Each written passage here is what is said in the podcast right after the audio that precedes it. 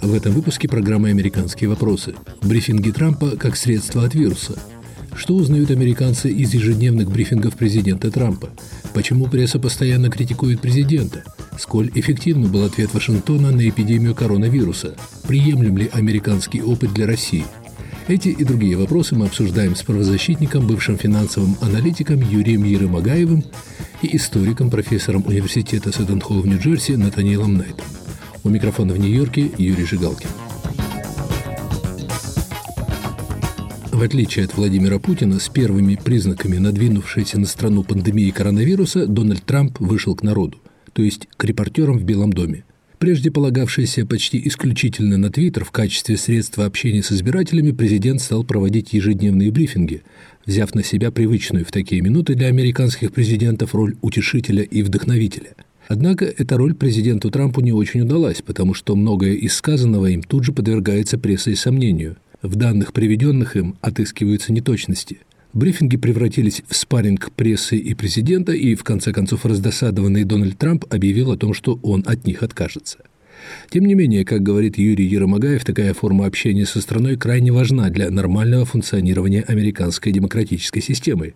Юрий, что, собственно, страна узнает из этих затяжных, я бы сказал, брифингов? Нам эти брифинги показывают о действиях американского правительства, которое действует в двух основных направлениях. Первое направление – это борьба с эпидемией, а второе направление – это попытка спасти и вытащить э, американскую экономику из того положения, в котором она оказалась в большой степени в связи с этой борьбой. Что касается первого направления борьбы с эпидемией, главной целью было не допустить, чтобы надорвалась американская система здравоохранения. То есть, чтобы не возникла такая ситуация, когда число больных, нуждающихся в лечении и госпитализации, намного превосходит э, число мест в больнице, оборудования, врачей и сестер.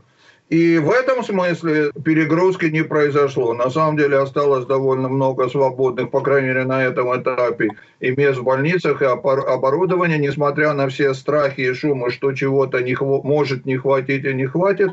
В этом смысле все было нормально. Конечно, одно из слабых мест в этой кампании было тестирование с самого начала и до сих пор и связанная не только с ограниченностью количества тестов, а с их применением. Очень важной частью тестов, которые надо было делать в большем количестве, это статистические тесты, которые бы помогли может быть гораздо более эффективно вводить карантин и самоизоляцию, чем это было сделано в отсутствии таких тестов вслепую. То, что эти тесты были целиком направлены на людей, уже больных симптомами, а не просто на выборки для определения, как распространяется болезнь, в этом была некая стратегическая ошибка на всех уровнях. То есть, пользуясь вашим термином, на эпидемию в США реагировали вслепую, на ощупь, не имея никакой ясной картины опасности. Это главная ошибка. Она точно вначале шла вслепую. Именно поэтому и был такой абсолютный карантин и такая абсолютная самоизоляция. Она шла вслепую в большинстве стран, как мы знаем. В этом и есть э, разница между информацией хотя бы ограниченной и неточной, и вот такой слепой реакции, потому что можно было бы, может быть, ограничивать гораздо более избирательно какие-то регионы, а не целиком э, все штаты. Может быть, надо было отделить э, какие-то группы людей. Может быть, можно было более выборочно остановить или не остановить работу каких-то предприятий. Но этой информации не хватало. Возвращаясь к брифингам Трампа, от президента мы узнали и о том, какие беспрецедентные шаги администрация и Конгресс предпринимают ради поддержки среднего американца и поддержки экономики. Я бы сказал шажище, а не шаги. Потому что такая мощная поддержка, которую Америка оказала, она совершенно уникальна, конечно, в истории. Суммарно мы говорим о сумме в 9 триллионов долларов в данный момент. Часть, которая безвозмездная, около 3 триллионов уже – состоит в основном из двух частей. Первое – это то, что, как называют, бросать деньги с вертолета. Это когда всем людям раздали практически по 1200 долларов взрослым, 500 детям. А вторая часть поддержки направлена на все те бизнесы, в основном маленькие и средние бизнесы, которые были закрыты в силу карантина для того, чтобы безвозмездно, по крайней мере, на два месяца дать возможность этим бизнесам платить зарплату всем своим э, сотрудникам, оплачивать аренду, оплачивать все остальные вещи, необходимые для поддержания бизнеса. То есть цель этой программы в основном сохранить как можно больше бизнесов, не дать им разориться, не дать им уволить людей, так что когда эпидемия закончится, они смогут выйти. Натаниэл Найт, как вы считаете, нужны американцам эти ежедневные президентские брифинги? Вот наш собеседник говорит об их пользе, но если почитать американские СМИ, то пресса, почти вся, использует эти брифинги как повод для критики президента, указывая на неточности, на ошибки администрации, на неверные прогнозы, на изменение позиции президента.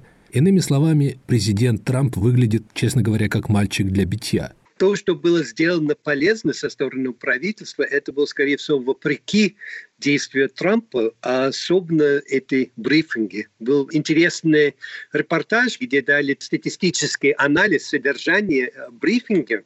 И получается, что подавляющее большинство времени в этом брифинге Трамп проводит на самопохвалах, самое главное, себя поздравит, как он хорошо действует, и потом нападение на других очень мало времени. Один десяток того времени, которое он проводит на самопоздравление, он проводит на а, соболезнование, вызвание чувства э, сочувствия, эмпатии, пострадавшейся в кризисе. То есть эта функция, которую лидер должен в такой ситуации э, проводит, объединение в стране, вселение надежды на будущее, все, он явно не выполняет. Другой функция – это распространение достоверной информации на основании научных знаний.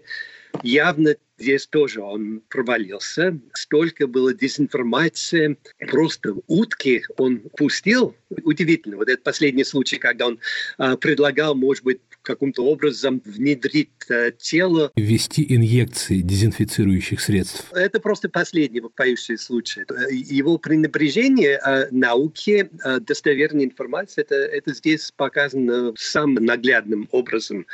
Я считаю, что он, скорее всего, себе навредил этим выступлением. А нет необходимости его видеть каждый день. Он, по сути дела, ничего нового обычно не говорит. Он говорит больше, чем специалисты, которые могли бы хоть что-нибудь существенное сказать. И это уже видно в результате а, опроса общественного мнения. Его рейтинги ну, сначала повысился немножко, а теперь уже значительно снизился. Президент Трамп говорит, что причиной тому не объективное освещение его деятельности прессы. Например, он любит подчеркивать на брифингах, что никто не вспоминает его решение первым закрыть страну для въезда людей, побывавших в Китае, что было сделано, кстати, вопреки тогдашней рекомендации ВОЗ. Если люди с недоверием относятся к информации, которую он подает, это может быть последствием того, что он столько времени подавал просто неверной информации когда он говорил там в прошлый месяц, что, допустим, у нас тестирование сколько угодно, кто угодно может получить тесты на коронавирус, если хотят. Оказался ничего подобного. А когда он говорит, что вот эти вентиляторы есть вполне достаточно для всех, оказался не так. Поэтому если подать все время неверной информации, тогда, ну, конечно, будет с недоверием относиться после этого к тому, что дают, даже если это есть верно. Профессор, вы сейчас звучите как автор критических комментариев в прессе. Вы не отдаете президенту Трампа должного ни в чем? Конечно, были правильные действия. Вот, э, допустим, э, внести карантин, рекомендовать закрыть страну, соблюдение э, социальной изоляции, дистанции, даже ношение маска. Это, видимо, правильно, это нужно было делать. Но то, что было сделано, конечно, это было сделано с опозданием. И я бы сказал, даже вопреки высказыванию президента. Юрий, вам есть что сказать в защиту президента? Я хочу сказать об аппарате для вентиляции легких, о которых сейчас упомянул Натаниэль. Я не знаю ни одного случая, чтобы где-то не хватило этих аппаратов для вентиляции легких, чтобы где-то не хватило медицинского оборудования. Сами губернаторы подтверждают, что действительно везде всего хватило. Не говоря уже о местах в больнице, которые просто в большинстве случаев наполовину не были заполнены. Хотя шум и со стороны прессы, и со стороны губернаторов был о том, что это кризис, этого не хватает и так далее. Ну, безусловно, губернаторы заботились о том, что эпидемия может быть гораздо хуже, Но давайте отдадим должное, что не возникло ни разу никогда нехватки этого оборудования. По крайней мере, я не слышал ни об одном таком конкретном случае. И сами губернаторы признают, что все обошлось хорошо. Что касается Трампа, опять же, надо поставить это в контекст и в сравнение. Э, то, что Трамп дает каждый день брифинг, это не уникально. Такой же брифинг дают губернаторы ежедневный в очень многих штатах Америки. И в частности, я вижу каждый день по телевизору брифинг нью-йоркского губернатора Кома. У Трампа есть и бахвальство, и он делает ляпы, и он занимается саморекламой. Но сказать, что Трамп один говорит только на этих брифингах, сравните это с тем же Кома. Кома действительно один говорит, в отличие от Трампа. Трамп дает место многим другим людям. Он приглашает, во-первых, у него практически на всех брифингах есть один из самых известных вирусологов, э, доктор Фаучи, у них эпидемиолог доктор Бёркс – и он дает им всегда слово. Он приглашает очень многих других людей из бизнеса, из администрации и так далее, они у него выступают. Вот если вы посмотрите брифинги Кома или других губернаторов, то там вообще никого нет, они говорят только сами. Но есть один очень важный вопрос с этим связанный. Многие говорят, а почему вообще Трамп об этом говорит? Ну, также можно тогда спросить, почему говорят губернаторы. И это очень принципиальный вопрос. Кто в этой ситуации должен принимать решение? Политики или ученые. И я абсолютно уверен, что решения должны принимать люди и избранные ими политики, а не ученые. Хотя со стороны многих левых и интеллигенции есть такая позиция, что вообще ученые чуть ли не должны взять власть в свои руки в этой ситуации, полностью решать, что делать. Чьим же советом следовать, если не советом медиков, когда мы столкнулись с опасной эпидемией? Да, но их функция крайне ограничена. Они, они должны представлять экспертизу, но ни в коем случае не принимать политические решения. История нам очень четко показывает, что все случаи, когда ученым давали принимать политические решения, кончались всегда катастрофически. Но мы с вами из той страны, которая вообще была как бы основана на идее, что руководить будет всей политикой единственная правильная научная теория и эксперты в ней. Это был экстремальный случай. Но что должны делать ученые в этой ситуации? Они должны представить точные модели, которые, к сожалению, они тоже не сумели представить, основанные на хороших фактах, чего тоже не было. И в конечном итоге дать такую информацию, что вот в такой-то момент, в такой-то ситуации есть такая-то степень риска, заразиться, есть такая-то степень риска умереть. Далее мы сами, люди, избранными нами политики, на основании этой информации должны принимать эти решения. И с этим связано то, что большую часть времени – на этих же брифингах, будь то брифинг президента или брифинг губернатора, выступают политики, потому что они люди, и есть люди, принимающие эти решения. Просто есть много критиков, которые считают, что эти решения вообще должны принимать не они, ученые, и ученые должны, соответственно, выступать и, и говорить о своих решениях.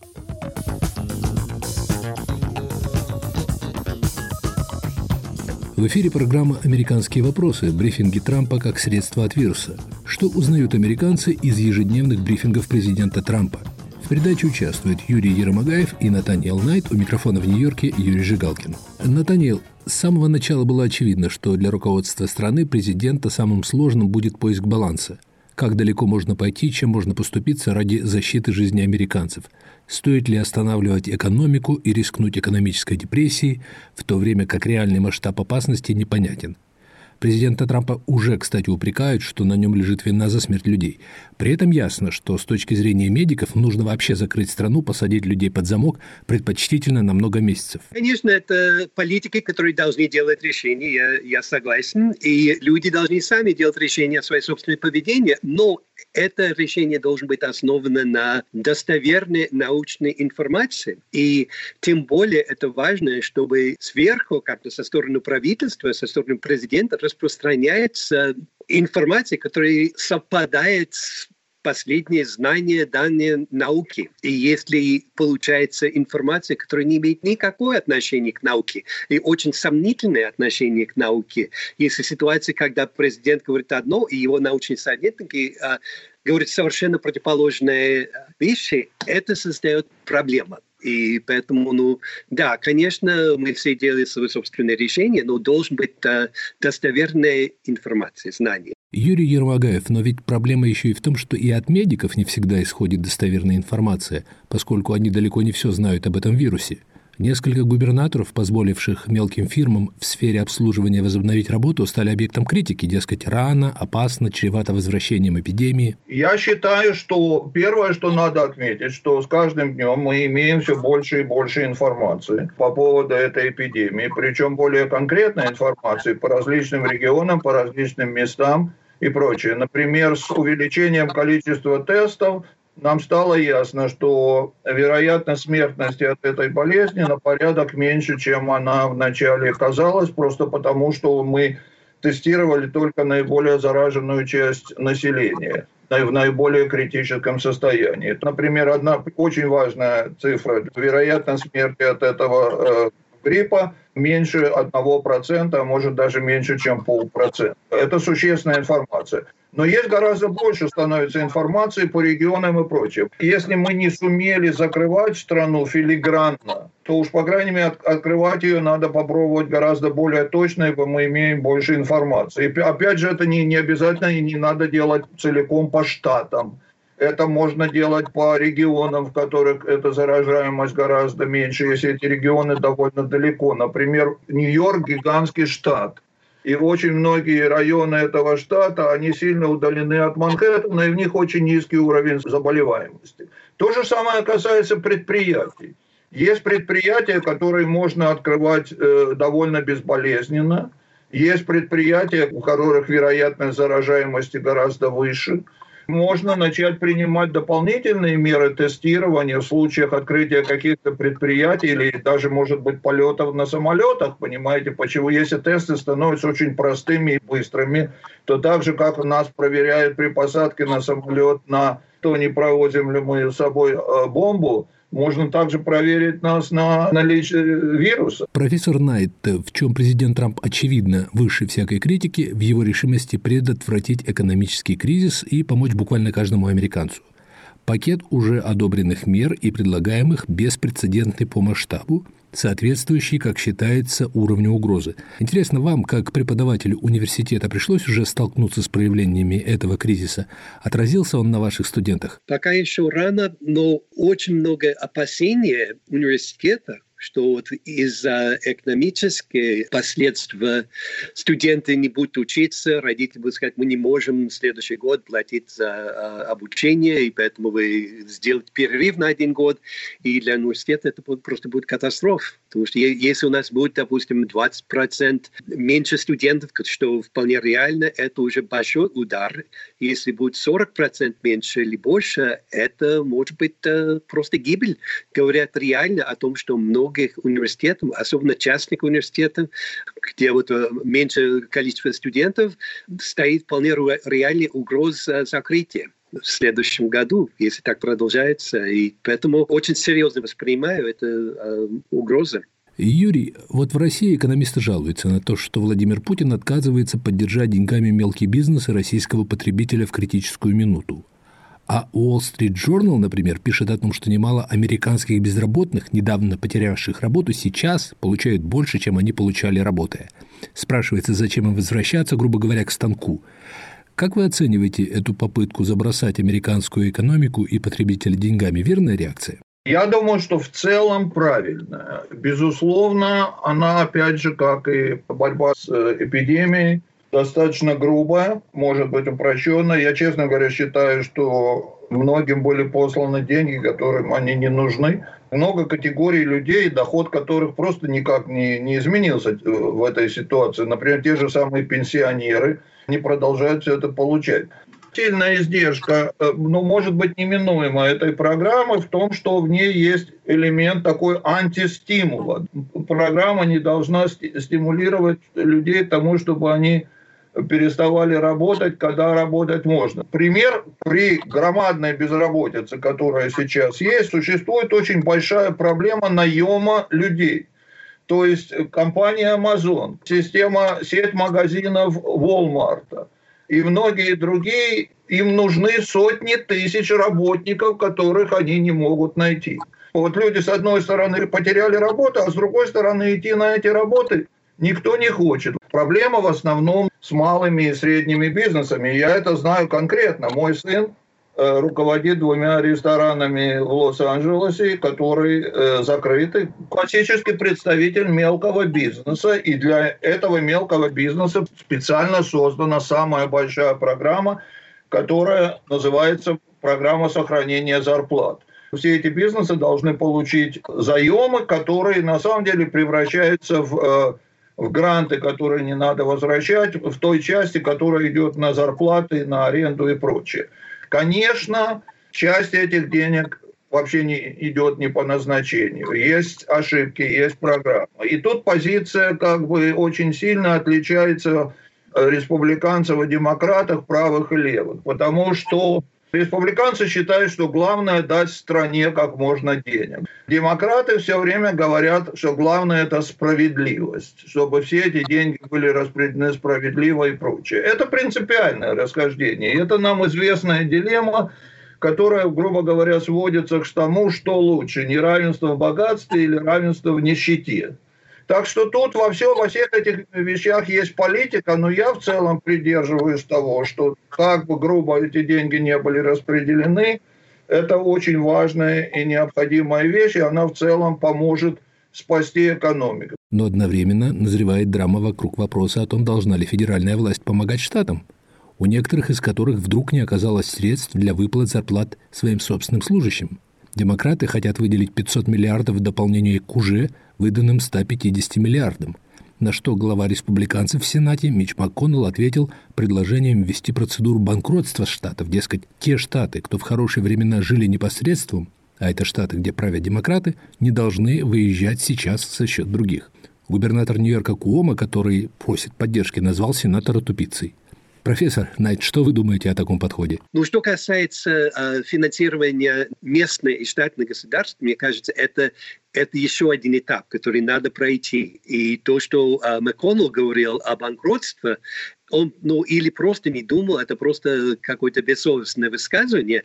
Это же не чиновники, это не политики, это полицейские, это пожарники, это учителя, это люди, которые в самом впереди борьба с вирусом и которые нужно больше всего помощь. И если местное государство не собирает налоги, они не могут платить эти учителя, эти полицейские. Но МакКоннелл не против помощи людям. Он говорит, что штаты, транжирящие деньги, сначала должны затянуть пояса, а не жить за счет других. Можно рассчитывать, допустим, соотношение, вот сколько деньги выдают а, штаты федеральным бюджетом, и столько они получают обратно. Получается, те штаты, которые больше всего получают обратно, это как раз красные штаты, республиканские штаты. Вот сам МакКоннелл из штата Кентаки за каждый доллар, который они посылают в Вашингтоне, они приблизительно получают 2,5 доллара обратно из Вашингтона.